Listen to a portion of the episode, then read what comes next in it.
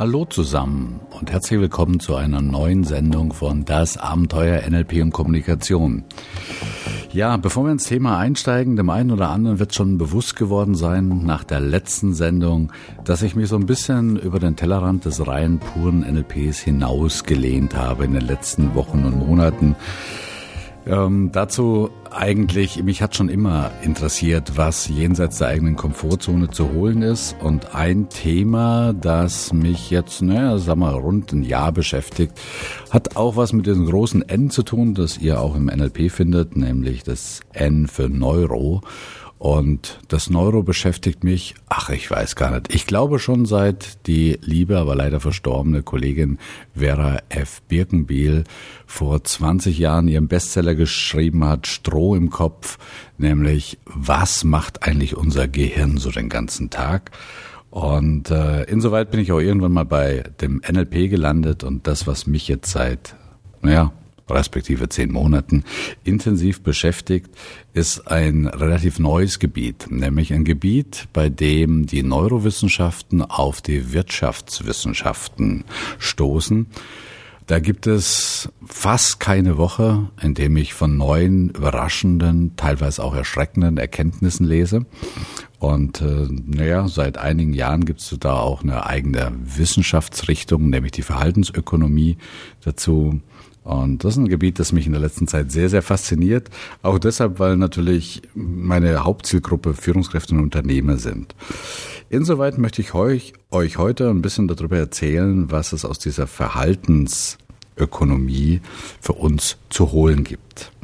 Mein Thema heute heißt schlicht und kurz Denkfallen. Denkfallen sind das, was optische Täuschungen für unsere Augen sind, für unser Gehirn. Ich denke, wir kennen sie alle, diese optischen Täuschungen, die uns manchmal trefflich zeigen, wie sich unser Gehirn täuschen kann. Hier im Podcast ist natürlich schwer, euch jetzt Bilder zu zeigen, aber ich denke, die meisten von euch kennen zum Beispiel die Müller-Lühr-Illusion. Diese beiden Striche, bei denen an den Enden jeweils ein unterschiedlicher Pfeil ist. Bei den einen bei der ersten Linie ist der Pfeil nach außen und bei der zweiten Linie sieht es aus wie so ein Fischschwanz.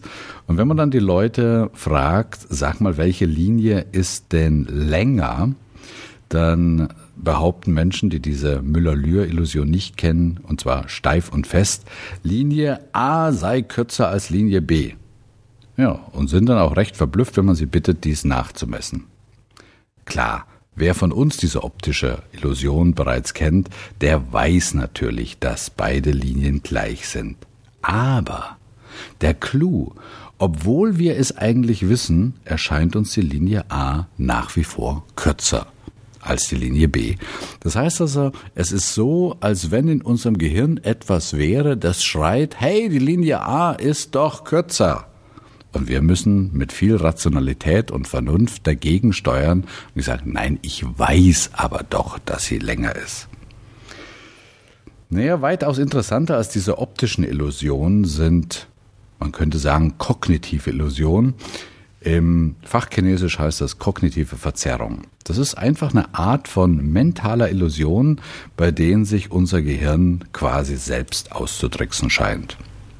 Übrigens, der wesentliche Unterschied zu den optischen Täuschungen ist auch der, dass diese mentalen Illusionen von unserem Bewusstsein unbemerkt, aber dennoch massiven Einfluss haben.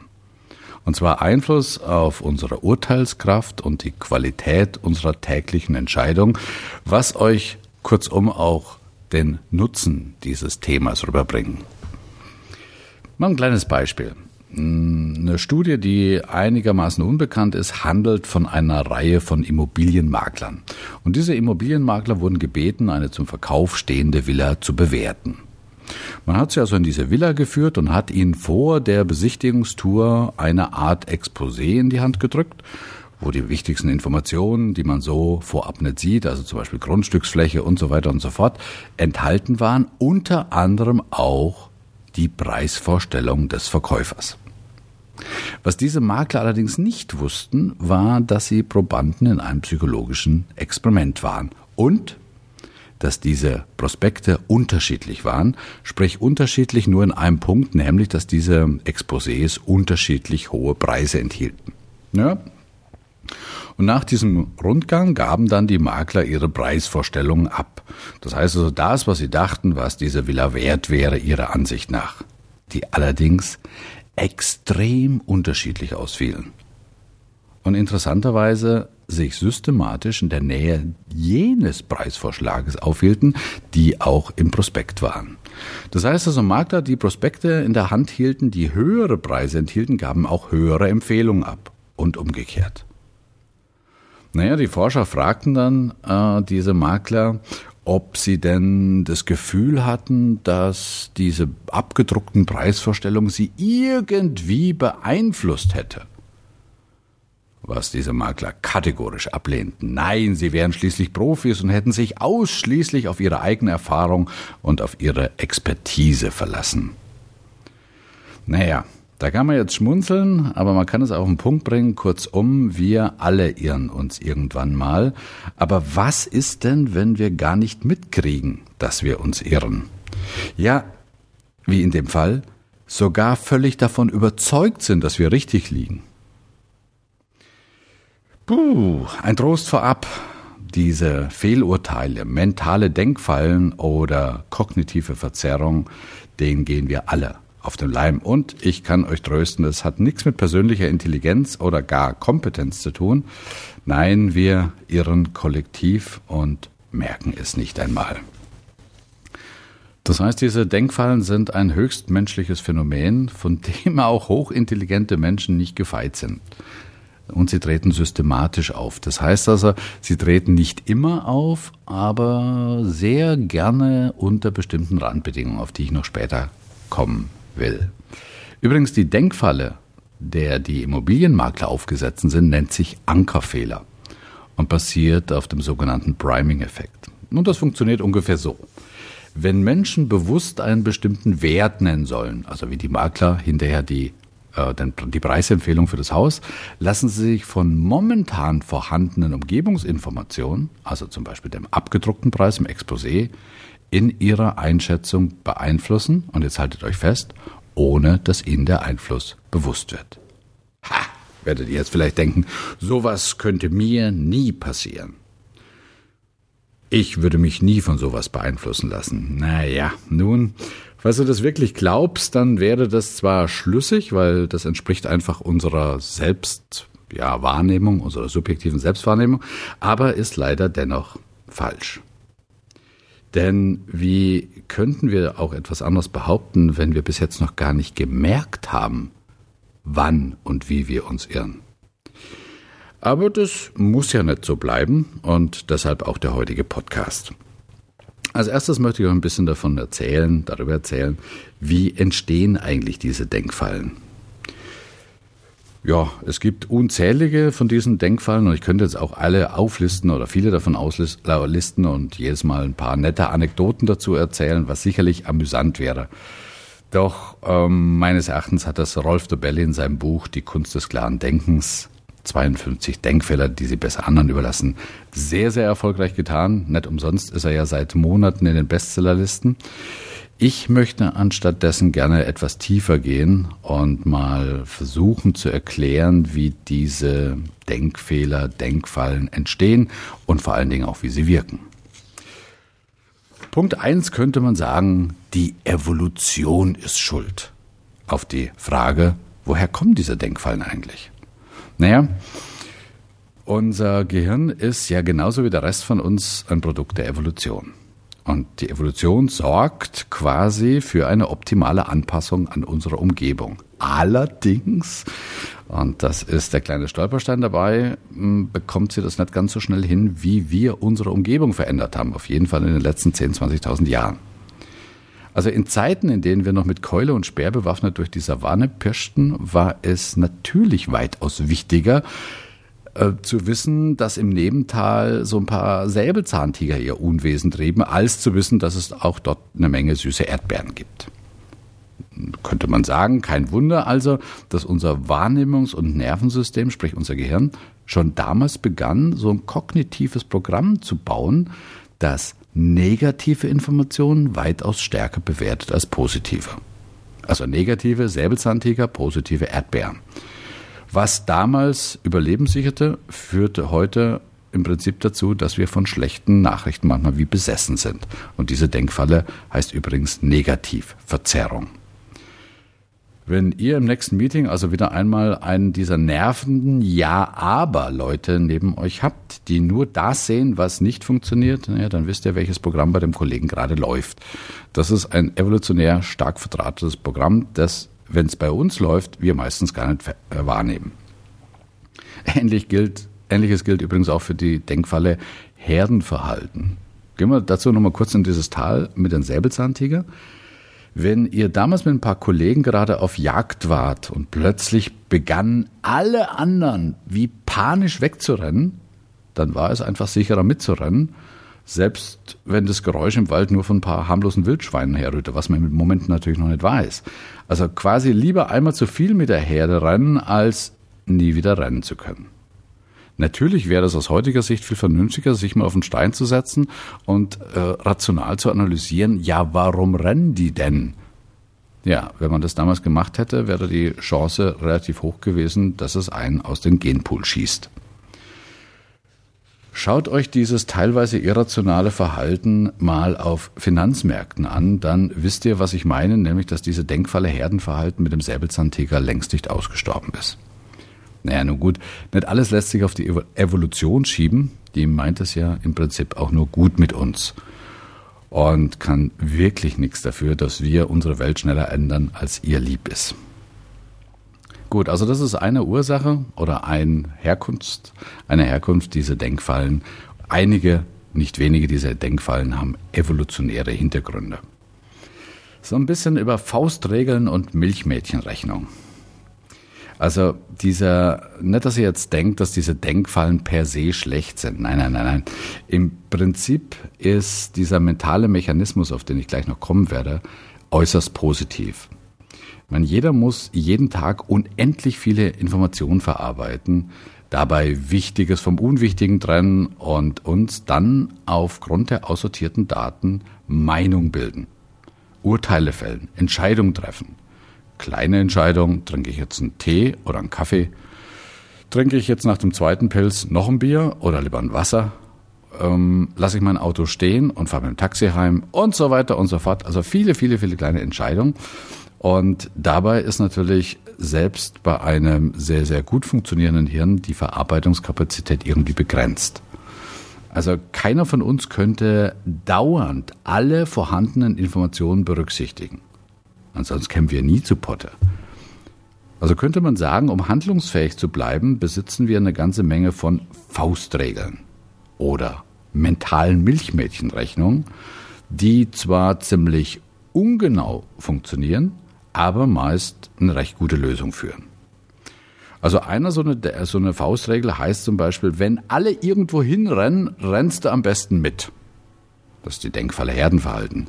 Oder eine Faustregel, es ist besser für mich, auf das Negative zu achten. Negativverzerrung. Ja, wie viel von diesen Faustregeln wir in unserem Kopf spazieren tragen, kann ich euch gar nicht sagen. Haltet fest, prinzipiell sind die Dinge gut und sie fu funktionieren auch in einem Großteil aller Fälle. Der wissenschaftliche Ausdruck für diese Faustregeln lautet übrigens Heuristik. Kommt so von Heureka, wenn ihr so wollt. Also die beiden Worte sind nah miteinander verwandt und bezeichnet den Prozess im Gehirn, trotz begrenzter und unvollständiger Informationen in wenig Zeit zu einer akzeptablen Lösung zu kommen. Also ihr seht daran schon, dass diese Heuristiken oder Faustregeln prinzipiell eine wundervolle Sache sind, die uns einfach erlauben, mit ganz, ganz wenig mentaler Energie ein möglichst gutes Ergebnis zu erreichen. Naja, aber wie schon erwähnt, haben diese Faustregeln eben auch einen Nachteil. Sprich, sie gelten halt nicht immer. Und die Konsequenz ist, dass sie uns manchmal völlig in die Irre führen, wenn wir sie in Situationen anwenden, auf die sie nicht passen. Aber dazu gleich noch mehr.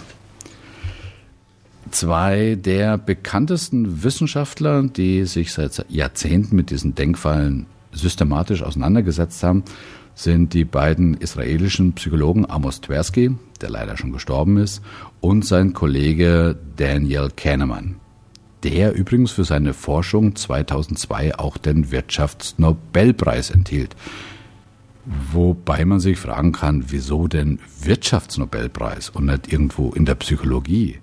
Ja, das ist eine spannende Frage, weil er hat mit seiner äh, Forschung dieses klassische Bild des Homo economicus, also dieses rational entscheidenden Menschen, ziemlich auf den Kopf gestellt und nachgewiesen, dass wir in vielen Dingen viel irrationaler sind, als wir von uns selber glauben. Ja, nach diesen beiden, also nach Tversky und Kahneman, haben wir metaphorisch zwei unterschiedliche Denksysteme im Kopf. Mit metaphorisch meine ich, die lassen sich also nicht irgendwo lokal verorten zwischen unseren Ohren, sondern nehmt es einfach mal als Systeme. Und das Zusammenspiel zwischen diesen Denksystemen er erklärt eigentlich ganz gut, warum unsere Faustregeln manchmal kläglich versagen. Das erste Denksystem nennt Kahneman und Tversky das intuitive oder automatische Denksystem. Kennen wir alle, wir würden vielleicht sagen Bauchgefühl. Und dieses intuitive Denken läuft quasi so nebenbei auf Autopilot. Riesenvorteil, kostet wenig Energie. Wenn ihr zum Beispiel mal spüren wollt, wie euer intuitives Denken arbeitet, habe ich ein paar Aufgaben von euch. Zum Beispiel berechnet bitte mal super schnell 7 mal 8. Jetzt werdet ihr lachen, ah, wo ist denn da der Witz? 7 mal 8. Sofort fällt einem 56 ein, ist doch klar. Oder vervollständigt bitte mal den Werbespruch, quadratisch, praktisch. Genau, gut, Rittersport.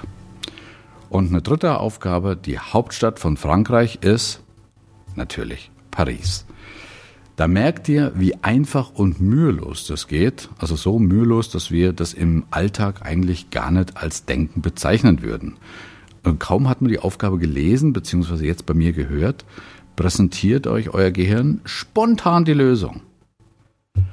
Ähm, Vielleicht merkt ihr aber auch, dass dieses intuitive Denken sich eurer bewussten Kontrolle ziemlich entzieht. Denn ihr könnt gar nicht verhindern, dass wenn ich jetzt sage 7 mal 8, euch sofort und automatisch 56 einfällt. Übrigens im Gegensatz zu meinem Sohn, der das noch locker schafft, zu verhindern, meine ich. Also wie gesagt, man könnte dieses Denksystem auch Bauchgefühl nennen, Intuition. Und es liefert in fast jeder Situation, in jeder Lebenssituation spontan und sofort eine Antwort.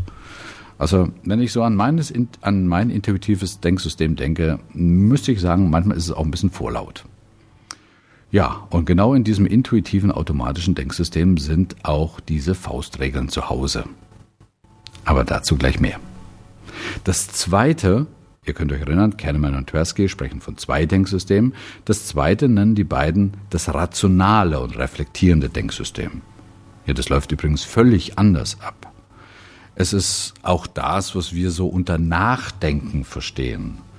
Es arbeitet bewusst, rational, bedacht. Es ist zwar permanent im Standby-Modus, muss von uns als Hirnbesitzer und hoffentlich auch Benutzer aber aktiv hochgefahren werden, was ziemlich viel Mühe und Aufwand bedeutet. Wenn ihr mal so euer rationale, reflektierendes Denken in Aktion erleben wollt, dann habe ich hier auch eine kleine Aufgabe.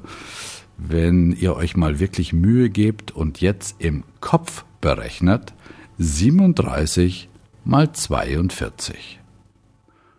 Und dann merkt ihr, das läuft völlig anders ab als 7 mal 8, nämlich da muss man richtig nachdenken. Auch diese Aufgabe schlägt aber erstmal beim, auf, bei dem intuitiven Denken auf. Das kramt dann so in diesem assoziativen Gedächtnis, versucht irgendwelche Faustregeln dafür anzuwenden, findet keine passende und übergibt schließlich ans rationale Denken. Und wenn jeder jetzt von den beiden weiß, also das intuitive Denken und das rationale Denken, für welche Aufgabe er kompetent ist, na, dann kann ja gar nichts mehr schiefgehen. Tja, leider ist das aber nicht so. Natürlich werden leichte Rechenaufgaben aus dem kleinen 1x1, wie mein 7x8 vorhin, mit dem intuitiven System bearbeitet. Und die Aufgabe der zwei zweistelligen Zahlen von eben mit dem rationalen System. Aber es gibt halt jeden Tag viele, viele Situationen, bei denen den beiden nicht ganz klar ist, wer nun an der Reihe ist. Ja, und die Ursache für diese unklare Aufgabenteilung könnte man darin sagen oder darin finden, dass unser intuitives System, hm, das gibt sich meistens etwas sehr vorlaut. Sprich, es hat sehr schnell eine erste Lösung zur Hand. Und andererseits arbeitet das rationale System von Natur aus ziemlich ökonomisch. Auf gut Deutsch, es vermeidet unnötige Arbeit, wann immer es geht. Nun, die Konsequenz ist einfach die, dass manche Aufgaben dort landen, wo sie nicht hingehören. Zum Beispiel im intuitiven System. Dort werden dann per Faustregel Pi mal Daumen irgendwelche Aufgaben gelöst, anstatt besser, aber leider aufwendiger mit dem rationalen Denken bearbeitet zu werden. Naja, und genau dann sitzen wir in der Falle, nämlich in der Denkfalle. Und meist ohne es selbst zu merken. Ganz ähnlich wie unsere Immobilienmaklern zu Beginn dieses Podcasts. Für uns als Hirnbesitzer und prinzipieller Chef dieser beiden Denksysteme fühlt sich das ungefähr so an. Da steht ein Urteil an, du bist unter Zeitdruck, eine Entscheidung muss getroffen werden und man spürt regelrecht den unwiderstehlichen Drang, dem Vorschlag des intuitiven Systems zuzustimmen. Falls ihr das mal kurz live erleben wollt, dann habe ich hier ein Quiz für euch, eine kleine Denkaufgabe mit drei einfachen Aufgaben. Solltet ihr also jetzt gerade im Auto sitzen, hm, dann haltet lieber mal den Podcast an oder fahrt rechts ran. Ähm, ich werde euch auch ein bisschen unter Zeitdruck setzen und meine Bitte ist, ich sage euch die Aufgabe und hört mal auf eure spontane innere Stimme, was die euch sagt. Okay. Aufgabe Nummer eins. Ihr seid fertig? Gut. Aufgabe Nummer eins lautet, ein Tischtennisschläger und ein Ball kosten zusammen 1,10 Euro. Der Schläger kostet 1 Euro mehr als der Ball. Wie teuer ist der Ball? Na, habt ihr eine Antwort?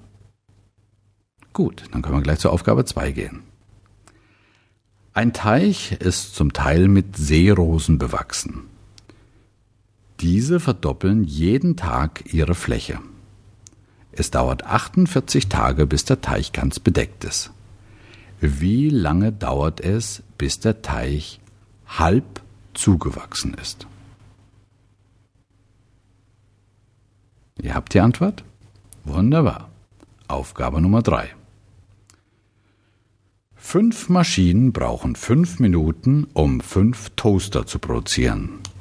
Wie lange dauert es, bis 100 Maschinen 100 Toaster hergestellt haben? So, wenn wir uns nochmal ganz kurz diesen drei Aufgaben widmen, dann gibt es verschiedene Möglichkeiten. Die erste Möglichkeit ist, ihr habt spontan eine Zahl im Kopf gehabt. Das geht ja, die Lösungen sind ja immer Zahlen. Und zwar bei dem Tischtennisschläger und dem Ball habt ihr spontan im Kopf gehabt 10, 10 Cent. Der Ball kostet 10 Cent. Und da gab es auch gar kein Für und Wider. 10 Cent kostet der Ball. Nun gut, aber wenn der Ball 10 Cent kostet und der Schläger ein Euro mehr als der Ball, dann kostet der Schläger 1,10 Euro plus Ball 10 Cent sind 1,20 Euro. Die Aufgabe lautet aber, ein Tischtennisschläger und ein Ball kosten zusammen 1,10 Euro. Da merkt ihr, da stimmt etwas nicht. Das gleiche gilt bei dem Teich mit den Seerosen. Auch da mag es den einen oder anderen gegeben haben, der spontan sagt, der Seerosenteich ist in 24 Tagen halb zugewachsen, weil es hat ja 48 Tage gedauert, bis der Teich ganz bedeckt ist. Und da gab es gar auch kein inneres Aber. Und vielleicht hat auch der eine oder andere von euch spontan gedacht, dass 100 Maschinen 100 Minuten brauchen, um 100 Toaster herzustellen. Ja, wenn das so ist, dann seid ihr eurem intuitiven System erlegen. Denn diese Zahlen kamen meistens aus dem intuitiven System. Keine, keine Angst, diese Keine Sorge, diese drei Aufgaben standen, bestanden aus Aufgaben aus einem psychologischen Denktest, die so gestrickt waren, dass sie euer intuitives System herausfordern. Also insoweit war es eine Art, wenn ihr so wollt, psychologische Fangfrage. Wenn man sich nur einen Moment Gedanken gemacht hätte, dann käme man wahrscheinlich auf die richtige Antwort, die ich übrigens euch in diesem Podcast nicht verrate, sondern geht einfach mal auf meine Seite visionintoaction.de. Dort findet ihr die Lösung. Aber ich kann euch eins sicher sagen, der Schläger, der Ball kostet keine 10 Cent, der Seerosenteig ist nicht in 24 Tagen halb zugewachsen und 100 Maschinen brauchen auch keine 100 Minuten, um 100 Toaste herzustellen. Ja, vielleicht habt ihr es gemerkt, selbst wenn ihr für diese drei Aufgaben euer rationales Denksystem aktiviert habt, das heißt, ihr habt die drei richtigen Zahlen erkannt, werdet vielleicht auch dasselbe bemerkt haben wie bei der Müller-Lühr optischen Illusion, dass es da einen sehr verführerischen und fast unwiderstehlichen Drang gibt, auf das intuitive System zu hören. Ja, man kann, wenn man will, dieses intuitive System mit dem Bauchgefühl und das rationale System mit dem aktiven Denken gleichsetzen. Und manchmal ist es einfach so, dass dieses aktive Denken entweder völlig ausgelastet ist, wenn man einen harten Tag hinter sich hatte, oder aber, dass das aktive Denken, keiner Mann ist der ziemlich krass und direkt, schlichtweg faul ist. Kurzum, das Bauchgefühl liegt oft richtig, aber viele Fehler passieren einfach deshalb, weil man sich zu sehr darauf verlässt. Ganz nebenbei kann man auch über sein rationales System stolpern. Vielleicht wissen das die Sportler unter euch. Also wenn man zum Beispiel eine neue Sportart lernt, dann sind natürlich viele Bewegungsabläufe noch nicht im intuitiven System verankert. Aber wenn man viele, viele Übungsstunden hinter sich hat, dann ähm, erlauben die es natürlich, zum Beispiel fortgeschrittenen Golfern, das rationale System quasi gewissermaßen zu umgehen und Schläge rein aus dem intuitiven System auszuführen. Was gut ist. Aber das geht manchmal so weit, dass Profigolfer und natürlich auch andere Sportler die Gefahr kennen, zu viel zu denken. Und sie wissen ganz genau, dass sie viel besser fahren, wenn sie das rationale System mal ausschalten und auf ihren Bauch hören und einfach machen. Kurzum zusammengefasst könnte man sagen, um handlungsfähig zu bleiben, müssen wir täglich viele Situationen und Menschen beurteilen, unzählig kleine und große Entscheidungen treffen. Viele dieser Einschätzungen treffen wir aufgrund von Faustregeln, diesen Heuristiken, die zwar oftmals ausreichend gute Ergebnisse liefern, aber leider ungenau sind. Diese Faustregeln kommen aus unserem schnellen, intuitiven und automatischen Denksystem. Und dieser Prozess mit den Faustregeln läuft sehr schnell, automatisch und weitgehend unbewusst ab. Und das Interessante ist, dass diese Faustregeln-Resultate, denkt an die 10 Cent bei dem Ball, sich irgendwie subjektiv ziemlich stimmig anfühlen und es uns ziemlich schwer fällt, diesen Vorschlägen aus dem intuitiven System zu widerstehen. Sprich, in bestimmten Situationen versagen diese Faustregeln einfach und werden zu Denkfallen. Die Konsequenzen? Fehlurteile und Fehlentscheidungen. Zum Schluss dieses Podcasts habe ich noch ein paar Empfehlungen für euch. Empfehlung Nummer eins, verwerft den Gedanken, dass ihr allen ja, wie viel hat, ist denn momentan entdeckt, so 150 Denkfallen entgehen könntet. In den meisten Alltagssituationen lässt sich einfach recht gut mit diesen kleinen Fehleinschätzungen leben.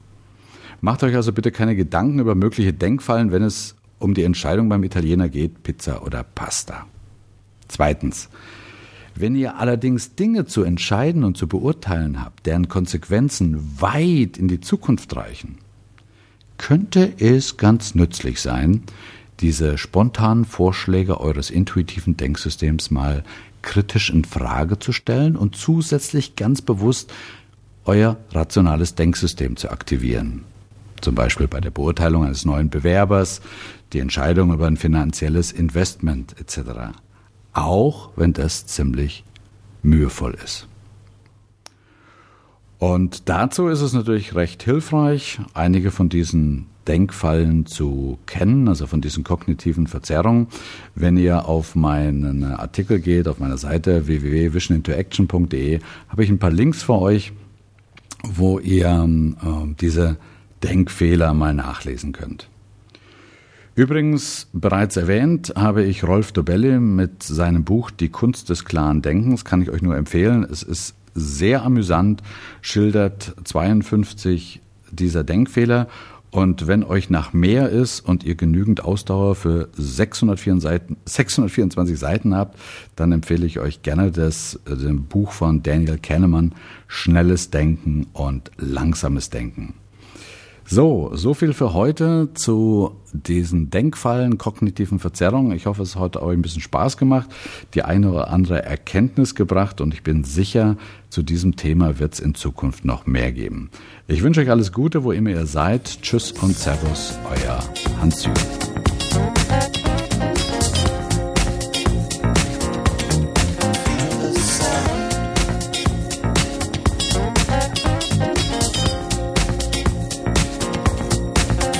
Sound